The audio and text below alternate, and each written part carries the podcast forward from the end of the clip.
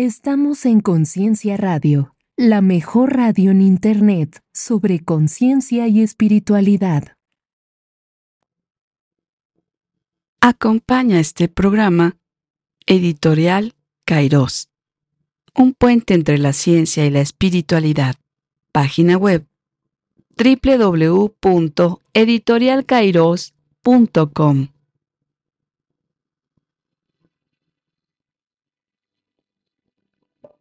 Conciencia Radio presenta su programa Tal como somos.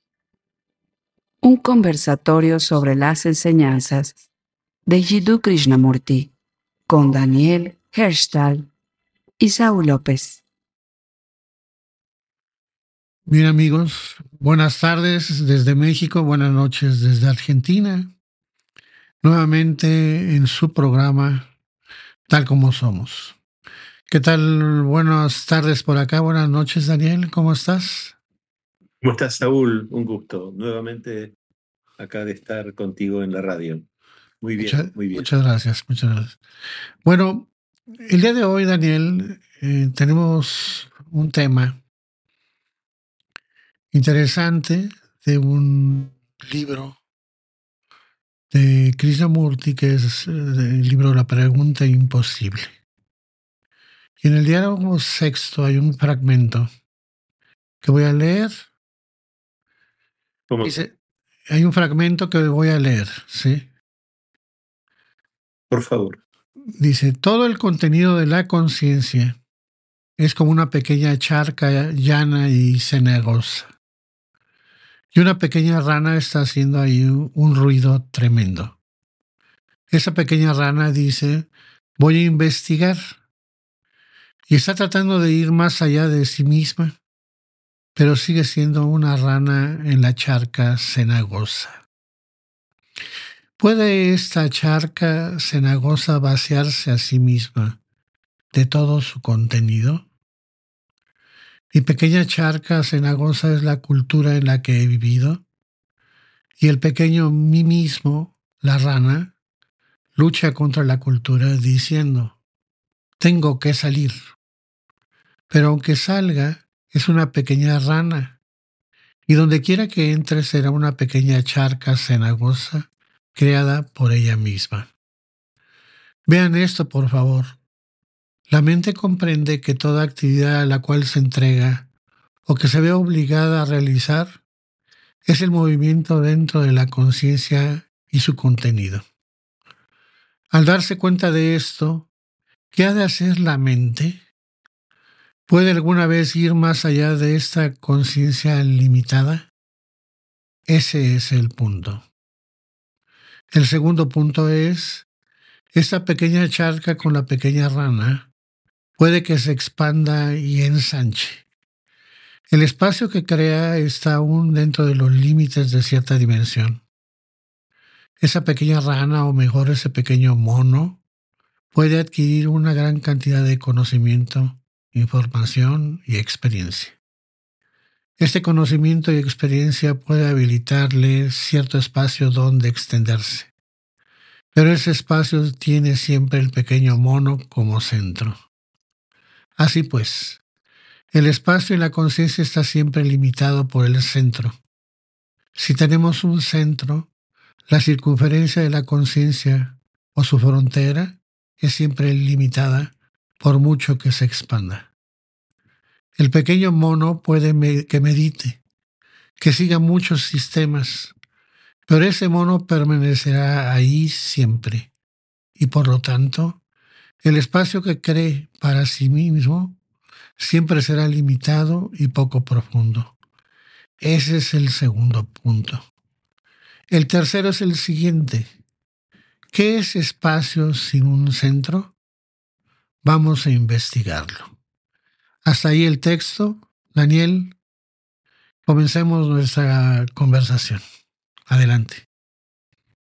Sí, es. Eh, Krishnamurti utiliza esta imagen, ¿no? Al comienzo de la rana que vive en la, en la charca cenagosa. Este, bueno, después eh, cambia de imagen y utiliza la del mono. Es, me parece tan eh, visualmente tan acertado, porque de alguna manera nos muestra la naturaleza del pensamiento. Sabemos que, por ejemplo, en India al mono eh, se lo relaciona con el pensamiento, que salta de rama en rama, que va de acá para allá, que nunca está quieto y que siempre está tratando de ¿no? este, alcanzar una nueva rama o lo que sea. Y pareciera, digamos, para sintetizar en estos, estas tres cosas que describe Krishnamurti, que el, este, este famoso eh, mono, por decir así, eh, haga lo que haga,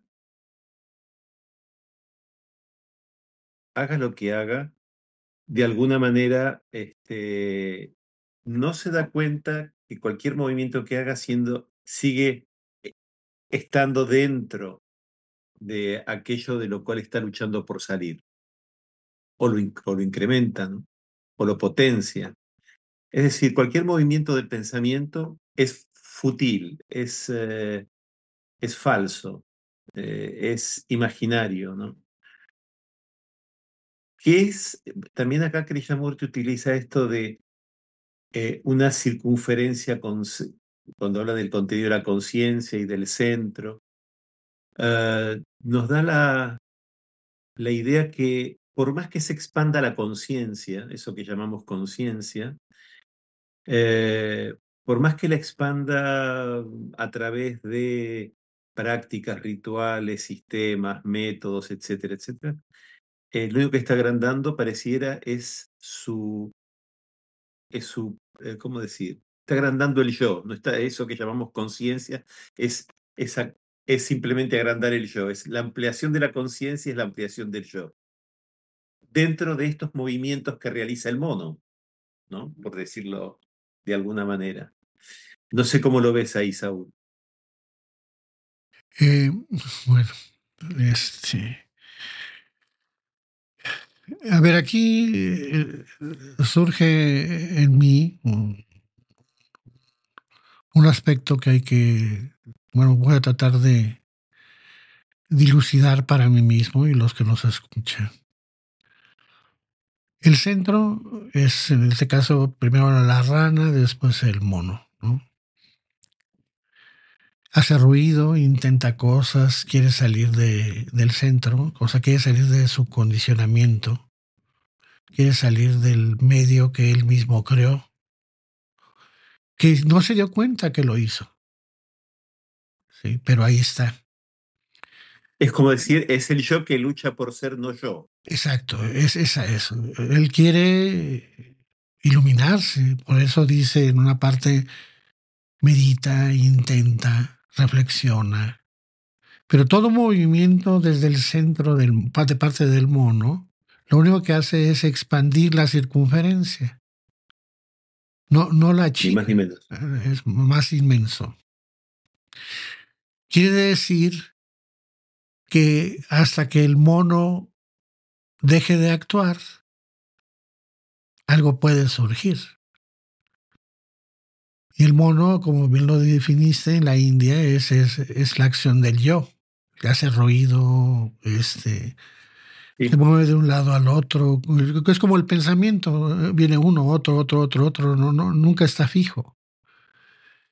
Hasta que de repente surge un mono que pone orden, quiere poner orden, que es el yo que sí. quiere cambiar. Y entonces trata de hacerlo, pero se hunde en sus propias aguas cenagosas, de lo que él mismo creó. Yo lo que trato de entender entonces, de acuerdo a esta invitación que nos hace Krishnamurti en la pregunta, es que mientras haya un centro, que en este caso es el pensamiento, el mono, no va a surgir ni una posibilidad de que suceda algo ahí. No sé qué es, ¿eh? no sé.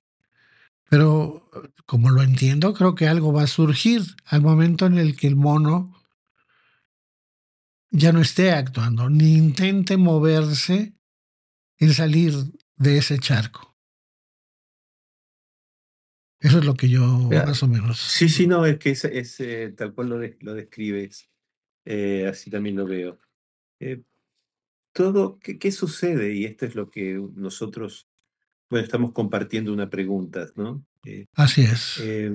¿qué, ¿qué, sucede cuando verdaderamente uno se da cuenta que todas las actividades que ha realizado o que realiza en pos de querer lograr o alcanzar algo, llámese la iluminación, llámese, no sé, el samadhi, llámese el satori, em, que cualquier movimiento que surja del pensamiento, cualquier actividad que surja de este, de este mono, por decir así, eh, es un sinsentido.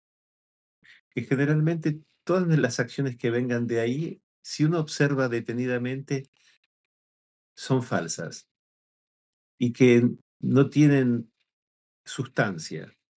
Porque en definitiva, creo que otra vez lo comentábamos, ver que este yo es ilusorio y que cualquier actividad que realice está en el campo de lo ilusorio. ¿no? ¿Qué pasa cuando hay, eh, cuando realmente hay un darse cuenta de esto? Puede ser que en, ese momento el mono se aquiete y no haga ningún movimiento porque se da cuenta que cualquier movimiento que haga en pos de alcanzar algo, llámese devenir, o llámese querer lograr algo, o realizarse en algo, en el sentido espiritual o interno, o el nombre que se quiera poner, cualquier cosa que se haga es absolutamente, es parte de lo ilusorio porque él es ilusorio. Correcto, sí. Eh, eh, pero a ver, eh, el, la, la el mono se mueven en base a... A ver, mejor partimos de esto. No, no conocía yo a Krishnamurti, he intentado hacer muchas cosas, me metí al yoga, masonería, rosacrucismo, meditación, etc. Y de repente un día, anda, de repente un día aparece alguien, un libro, un video que veo de Krishnamurti. Eh, en la persona, en este caso yo como ejemplo, hay un mono, un yo, que ya tiene cierta información. Quiere eh, tener paz, estar tranquilo, eh, vivir sanamente en cuerpo, mente, ¿no? espíritu. Todos los conceptos que se manejan. Pero siempre hay alguien que es el mono cantor, el, como que el que pone orden a, a esta búsqueda, calla a los demás monos. Él es el centro. ¿Cómo, ¿Cómo puede darse cuenta el centro de esto que estamos tratando de indagar, Daniel? Es una pregunta, eh, es una pregunta eh, perenne, ¿no? Esa, esa pregunta está, digamos, como un reto siempre delante nuestro. O sea, te digo lo que uno puede ver porque en el fondo es interesante esto que planteas porque es una invitación a indagar. No es una cuestión de contestar de memoria lo que uno ha leído. Eh, es eh, ver de alguna manera, qué es lo que hace que uno perciba o uno se dé cuenta de algo. Yo, hasta donde puedo ver, pienso, mira, tiene que haber verdaderamente un, un interés profundo en querer comprender. Tema uno, ¿no? Quizás de alguna manera lo que diría Krishnamurti, un interés serio o ser serios con el tema. Esa seriedad lleva naturalmente a, a cuestionar cada cosa y ver eh, ¿qué es, ¿qué es lo que estoy buscando? Si todavía hay algo que yo estoy buscando, si todavía está el buscador, por decir así, si todavía quiero, mm, o si verdaderamente estoy moviéndome con lo que es, con lo que, con lo que es, con lo que sucede en, de instante en instante, podríamos decir. Eh, yo recibo información, leo libros, veo videos, pero quizás simplemente eh, me doy cuenta que, que hay un, aparente darse cuenta en un nivel meramente verbal o intelectual. Y me doy cuenta que ese, esa misma pseudo comprensión es eh, un límite o es una barrera, algo que interfiere para que yo verdaderamente comprenda algo. Esa claridad del intelecto que es engañosa, me refiero. Sí.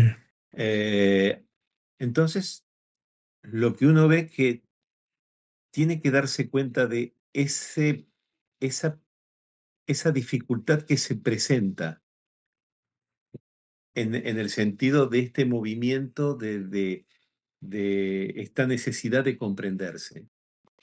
Es una necesidad el comprendernos, per se quizás, ¿no? algo que traemos, pero que muchas veces, por, eh, por distintos motivos, eh, no vamos al núcleo, ¿no? nos entretenemos con todo lo que nos ofrece el, digamos, el supermercado de lo espiritual o de esas cosas. Nos quedamos ahí. Pero si verdaderamente hay eh, algo fuerte, serio, eh, nos damos cuenta que todo eso es, eh, digo, falso o ilusorio o que es parte de la inatención, ¿no? De alguna manera. No sé si... Sí, sí, Pero, pero fíjate que hay algo que, que me gustaría que prestáramos atención. El movimiento del yo que va o que pone el orden a todas estas búsquedas, a este propósito de cambio, pues intelectualmente pueden ser muy, muy válidas, que es lo que hace que surjan diversas escuelas de pensamiento, ¿no? En relación al conocimiento propio.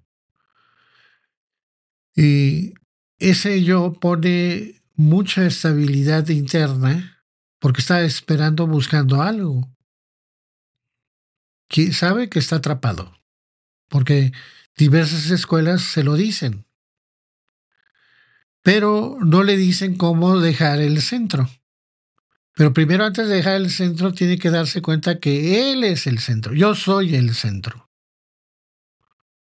No sé qué pase para que de repente se dé cuenta, o sea, darse cuenta que soy yo, el mono, el que, por más que intente, no voy a salir de ahí.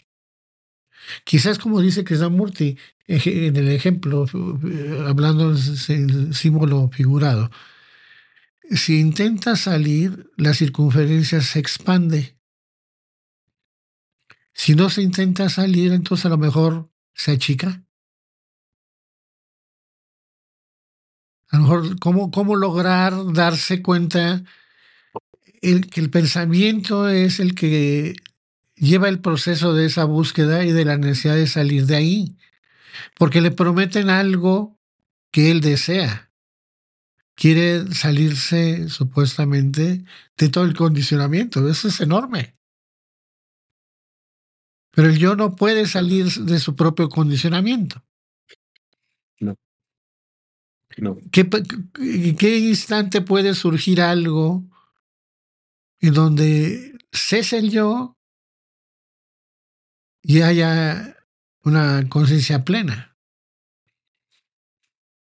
Viste que hay una, una las, creo que fue la semana pasada que lo comentamos, no sé si lo comentamos, pero creo que en algún momento lo hemos hablado, no sé si al aire o no, se dice que em, cuando el Buda, eh, eh, él había hecho de todo, había intentado, bueno, eh, había hecho ayunos, había hecho ah, meditación. se había aplicado, sí, meditación de lo que eh, se entendía por meditación. Había hecho, un, había hecho de todo como el mono.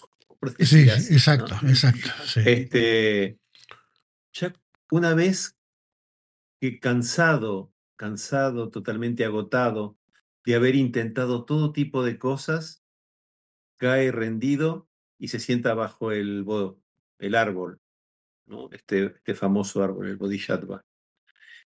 Y cuando se cae rendido ahí y ya no hace ningún movimiento más, porque ya estaba agotado, se ilumina. Pareciera que el pensamiento hay un momento que se rinde, se silencia naturalmente cuando se da cuenta que haga lo que haga, no hay caso. ¿No? Este, no va a ningún lado y se queda absolutamente quieto.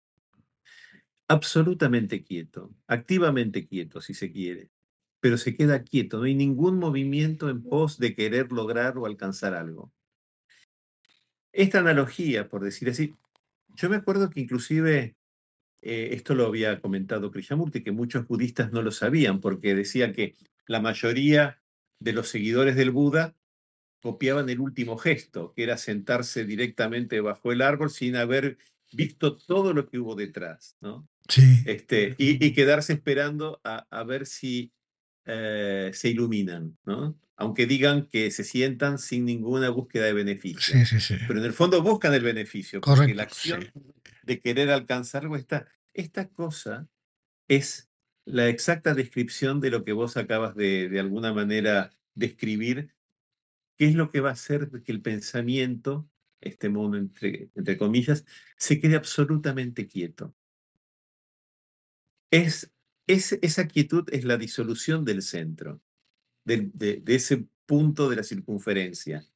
Pareciera que en ese momento toda la circunferencia se diluye en los límites. O sea, ya no hay un centro, porque no está este, esta, esta cosa, este, este ente está tratando de lograr, de alcanzar, de realizarse, de esto, de aquello.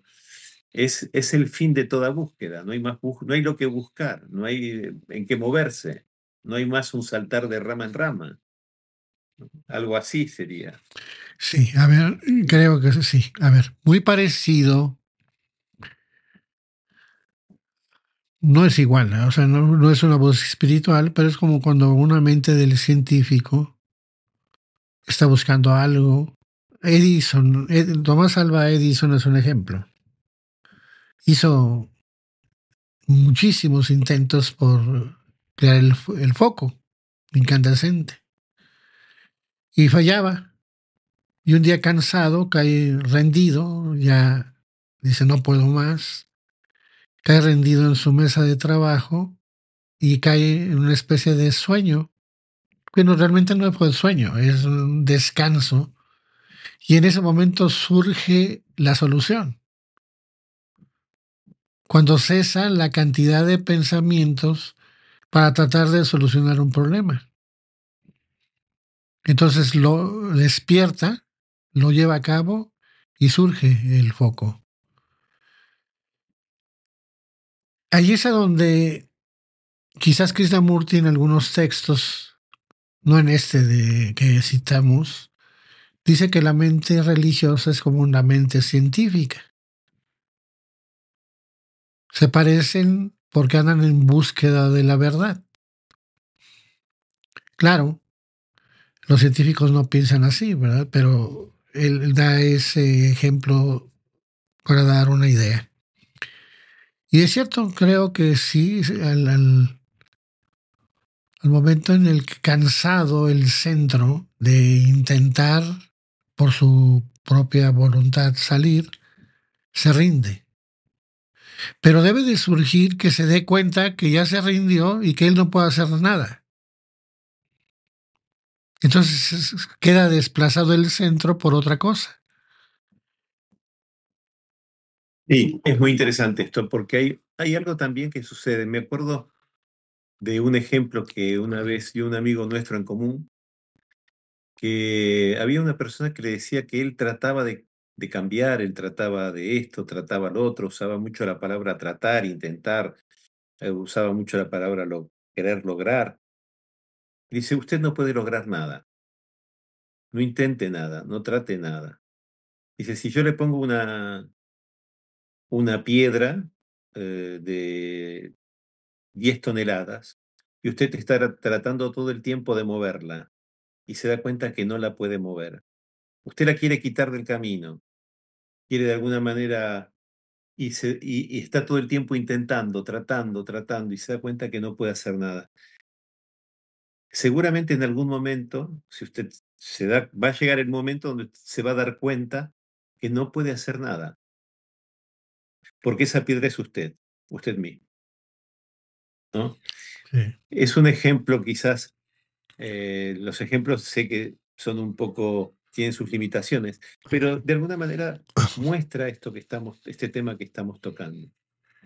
Tiene que darse ese darse cuenta concreto, no teórico, ¿no? donde uno se da cuenta que no es una cuestión tampoco de tiempo. Eh, uno lo relata cronológico como si habría tiempo, pero me doy cuenta inmediatamente que haga lo que haga, yo no voy a poder mover esa, esa roca que pesa 10 toneladas por más que haga la fuerza que haga o trate de hacer lo que haga, no la voy a mover. Sí. ¿No? es por decirlo de alguna manera. Entonces, uno no va a seguir peleando, intentando, tratando, ¿no? De hacer esto, aquello. No, lo, que va, lo, lo único que va a suceder es que me voy a quedar quieto, que va a haber una acción que va a ser un poco la acción del no hacer, por decirlo de alguna manera. Sí, sí, sí es lo que trataba de, de decir, ¿no? Que, eh, pero está muy bien lo que acabas de, expresar, ¿sí? Sí, es, es, eh, es, un ejemplo que daba este, este amigo nuestro, ¿no? Sí, es un movimiento. sí, bueno, es un movimiento hacia adentro, es un no movimiento, ¿no? Sí, sí, sí, sí. Hace poquito, fíjate algo, ¿no? Curioso, y tiene que ver con esto. Krishnamurti nos está invitando a algo que de alguna manera lo termina diciendo prácticamente cuando está por fallecer, que dice, no sé si te acuerdas, dice, ¿cómo lamento, no? O ustedes no se dan cuenta de, lo que se han perdido, de ese inmenso vacío. Sí. Ah, sí, sí, cuando, cuando, manda a traer a, la, a las fundaciones. Sí. Exacto. Que, que se han perdido de vivir ese inmenso vacío. En cambio, nosotros hemos tratado de tapar ese vacío con miles de actividades, de cosas, de bus, ¿no? Pero ese vacío está ahí, ¿no? Es decir, ese vacío no se puede dar mientras esté ese, ese centro. Correcto. Sí, sí, sí, recuerdo muy bien. Pero también en esa parte dice también algo muy interesante por el tema que estamos hablando. Dice, la parte del vacío dice, no se dieron cuenta la inmensa energía que estuvo con ustedes, como la fuerza de un motor de 12 cilindros. Y nadie de ustedes se percató de ello por un lado, un inmenso vacío, pero con una superenergía que ni cuenta se dieron. Ahí ya estamos hablando de cosas que como, como no es el yo el que opera en, ese, en esa realidad, son interpretaciones. Lo más próximo que podemos nosotros llegar conversando es acercarnos un poco en esos límites del pensamiento a donde nos lleve a, quitar las cosas que no son para ver si aparece algo nuevo. Sí. Porque es difícil en el caso del ejemplo que leímos que, que ese, porque eh, siempre el, el yo uno quiere encontrar una solución. En la época de Krishnamurti, muchos jóvenes se iban, intentaban irse a las fundaciones para estar cerca con Krishnamurti. No sé si tú, hay un caso, no puedo decir el nombre, obviamente por respeto, pero creo que tú, te lo habíamos platicado en alguna ocasión. Una chica de aquí de México en los años 70, a mediados de los 70, fue becada en Brookwood Park cuando recién se fundó. Y estuvo allá con el propósito de, pues, tanto de estudiar, pero principalmente estar cerca en algún momento de Krishnamurti. Y un día ella estaba en la cocina, había una reunión en el salón de asambleas allá de Brookwood, y ella estaba limpiando unos vasos. Y en eso aparece Krishnamurti enfrente de ella y le dice, buenas tardes, ¿me puede regalar un vaso con agua? Pues ella se quedó, sí, claro, ¿no? Se lo dio. Y dijo, voy a aprovechar, pues a lo que vine. Y tomó valor y le dijo, Señor, ¿le puedo hacer una pregunta? Dígame. ¿Algún día voy a cambiar? Y toda Krishnamurti le dijo, ¿quiere que la aliente o le diga la verdad? No dígame la verdad. No, usted no va a cambiar. Y ya obviamente le causó un tremendo golpe que duró unos meses más y se regresó a México. De hecho, estuvo internada en un psiquiátrico, por así decirlo, culpa, no, no la culpaba a Krishnamurti, pero por, por lo que le dijo. Pero estando ahí, en algún momento, en paz, en tranquilidad, logró captar la respuesta de Krishnamurti. Porque cuando se lo dijo, le tocó el hombro y le dijo, no, usted no va a cambiar. Y dijo ella, perfecto. Quizás no era mi lugar, ¿no? Empiezas a rezongar, a encontrar excusas, tratar símbolos, tratar de qué, qué me dijo Krishnamurti oculto. No, no, no le dijo nada oculto. Ella pudo salir adelante, salió,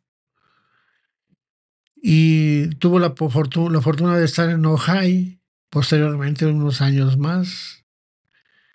Krishnamurti le identificó y le dijo, ya ve que sí se puede cambiar.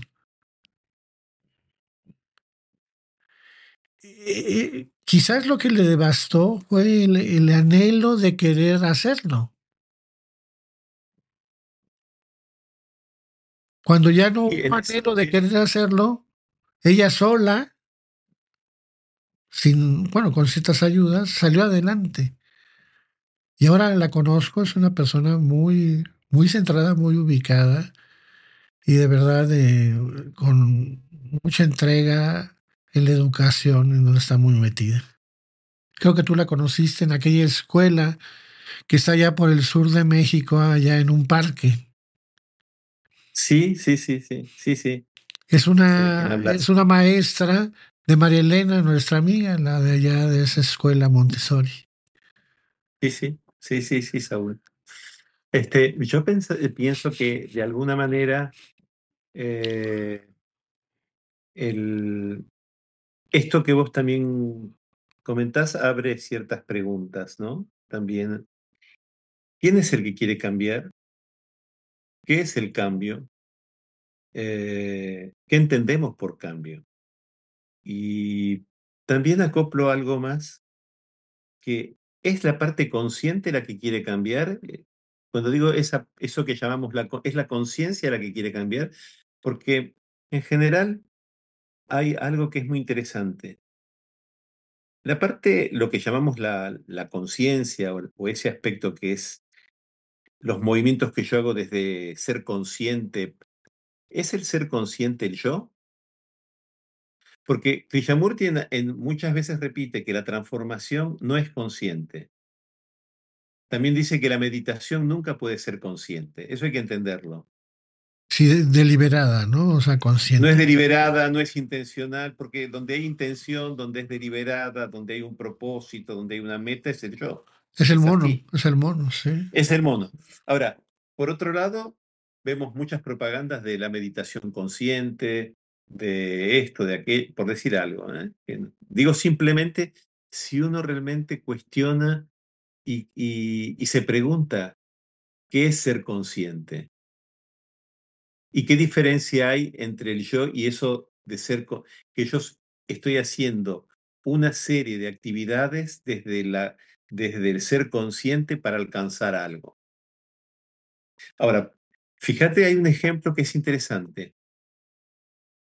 Me encuentro, me he pasado la vida buscando, por alguna razón, porque he sentido la insatisfacción de la vida, porque eh, me doy cuenta que hay algo de base que mm, uno no comprende, se da cuenta que hay algo que no está bien y uno busca, busca por acá, busca por allá, hace, de golpe se encuentra con, de todas las cosas que ha visto y de todas las cosas que ha hecho, de golpe se encuentra con algo y dice, esto es algo diferente, supongamos, estamos hablando, ¿no?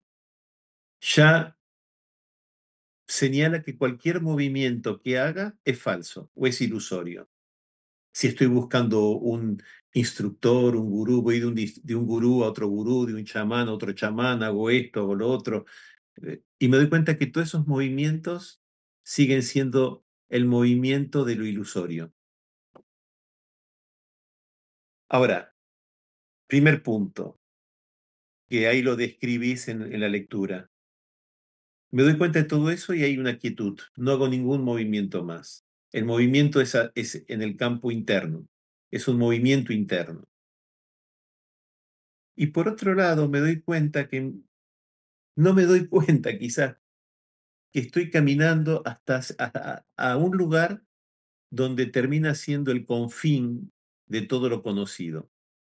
O llego sin darme cuenta, porque no he sido consciente, me encuentro que estoy en el límite entre la materia y otra cosa, entre lo conocido y lo desconocido, estar en ese límite, sin haberme dado cuenta. No me di cuenta que fui caminando en un sentido, un caminar sin tiempo, en el que me, encuentro en un momento donde estoy en ese famoso límite del pensamiento.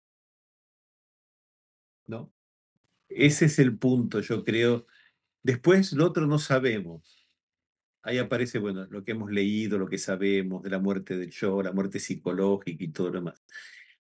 Pero el movimiento no ha sido consciente. El verdadero movimiento de, estar ahí no fue un acto deliberado. Uno simplemente fue un movimiento de descubrir todo el tiempo algo en relación al campo interno. Sí, a ver. Eh, Actualmente muchas personas practican la meditación. Diferentes técnicas. Y la mayoría se va por las formas y los métodos, los sistemas, las técnicas. Algunas viejas, otras nuevas, etc. Y hasta nos compramos un colchoncito, un banquito para meditar para estar más cómodos. Y se han hecho investigaciones de los beneficios que otorgan, por ejemplo, intentar meditar.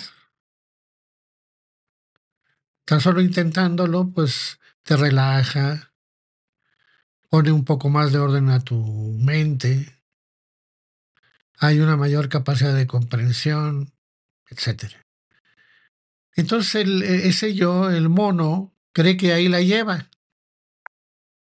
Porque hay beneficios, múltiples beneficios. Ah, desde ya. Sí, y los logra, ¿no? Ya en un mes, dos meses de práctica, ve grandes resultados. Ya nada más le falta lo último, que es lo más difícil. Porque seguimos viendo la meditación como una práctica y no como un estado de conciencia. Cuando es todavía la técnica y el método, está el yo. Cuando ya no está eso y se logra el estado, desaparece el yo y es permanente. Entonces ahí viene la confusión de muchos de los aspectos de la búsqueda espiritual.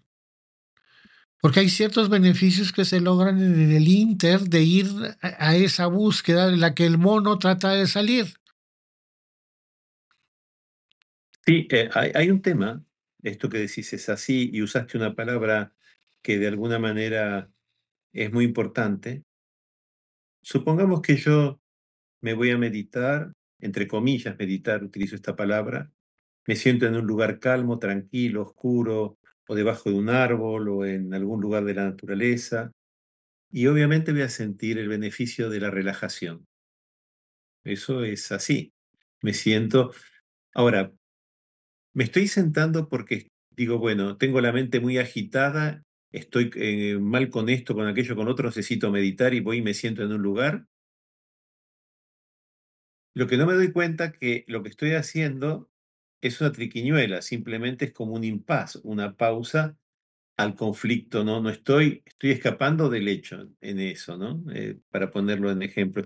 Yo puedo ir una semana a un lugar, a un retiro, eh, hacer eh, votos de silencio por una semana, no hablo con nadie, solamente lo necesario, y, y siento y creo que ya estoy en el camino, ¿no? De que ya soy un meditador, de que ya compré, formo una imagen de mí mismo donde siento que estoy en el camino correcto, y todo eso es falso. Y puedo pagar fortunas también, además, oh, para hacer un retiro de una semana en un lugar precioso de naturaleza. Y estoy en, el, estoy en la ilusión total.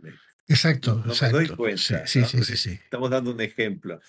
o, me voy a, a, un dojo con un sensei en Japón y me voy ahí a, ¿no? O a la India o, o, a la vuelta de mi casa, que hay un lugar donde, hacen, donde hay meditadores Fíjate, es una cosa interesante comprender esto, que donde que, que, la meditación es ver la distorsión, ¿no? Es, la es ver lo falso, de, de todo, de, de, ver todo el campo de lo ilusorio. Por eso que también, quizás, este, donde está el meditador no hay meditación, ¿no? Es eh, algo que hemos escuchado muchas veces, pero es así, es así. Entonces, lo importante es esta cosa de darnos cuenta cuando estamos persiguiendo zanahorias psicológicas, como se dice, o que estamos persiguiendo espejismos, ¿no? Dentro de nosotros mismos, todo el tiempo. Porque lo que hacemos es alimentar ese movimiento que es falso. Correcto. por eso que es importante ver lo falso, ¿no? Esto que estamos conversando. Sí. Bueno, todo esto que hemos hablado y se ha citado como ejemplos es por la lectura que hicimos al inicio que con la última pregunta, el tercer aspecto que dice Krishnamurti, es una invitación profunda a reflexionar qué es lo que estamos haciendo en, ese conocimiento propio que hemos tratado de iniciar cada quien por su cuenta. A nosotros nos ha coincidido Krishnamurti. Y la claridad de sus palabras, de lo que señala, establece esa diferencia de lo que acabas de decir con mucho tino. Cuando sigues buscando, es el mono tratando de salir. Y alcanzarse. Eh, cuando cesa el buscador, ya no hay nada más que está ahí en el centro.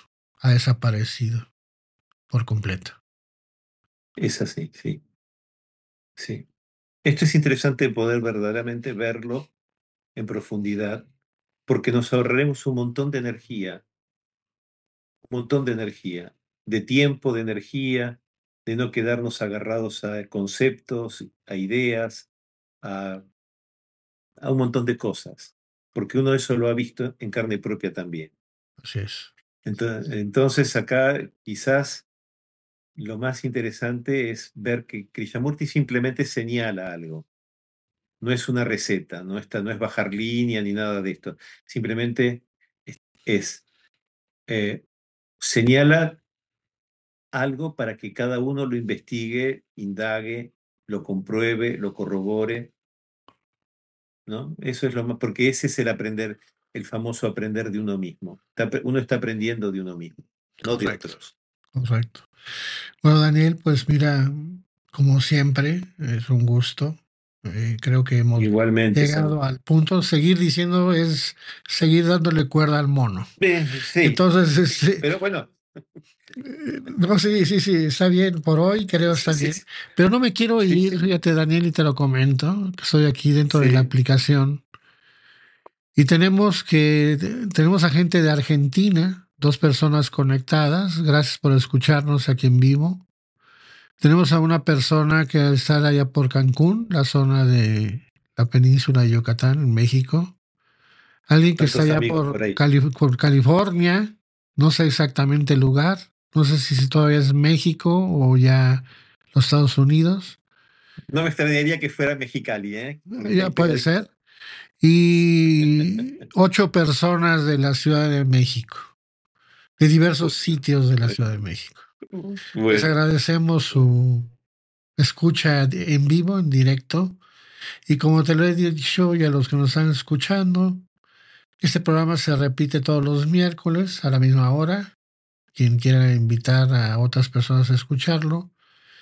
Y en vivo nuevamente dentro de cuatro semanas y todavía andamos por aquí dando lata. Nunca se sabe. Nunca se sabe. Así es. Nunca se sabe, sí. Así es. Daniel, pues muchas gracias y a todos los que nos vamos a escucharon en vivo. Este, muy bien, Saúl, muchas gracias. ¿Algo, algo final, Daniel? No, agradecerte, agradecerte porque lo, interesante, eh, bueno, para redondear, que cuando dos, dos personas, dos o más personas se reúnen y, y mantienen un diálogo como amigos, eso tiene un valor incalculable, donde no hay donde está el afecto, donde está la amistad y donde se puede dar esta manera también que hace a la meditación. Es, una, es parte de la meditación. Correcto. Y para mí de veras un gusto, también deberás compartir con alguien algo tan valioso. Gracias a todos ustedes, nos despedimos y esperamos que nos escuchen la próxima ocasión. Que tengan buena tarde en México, buenas noches en Argentina. Hasta luego a todos. Hasta la próxima. Estamos en Conciencia Radio, la mejor radio en Internet sobre conciencia y espiritualidad.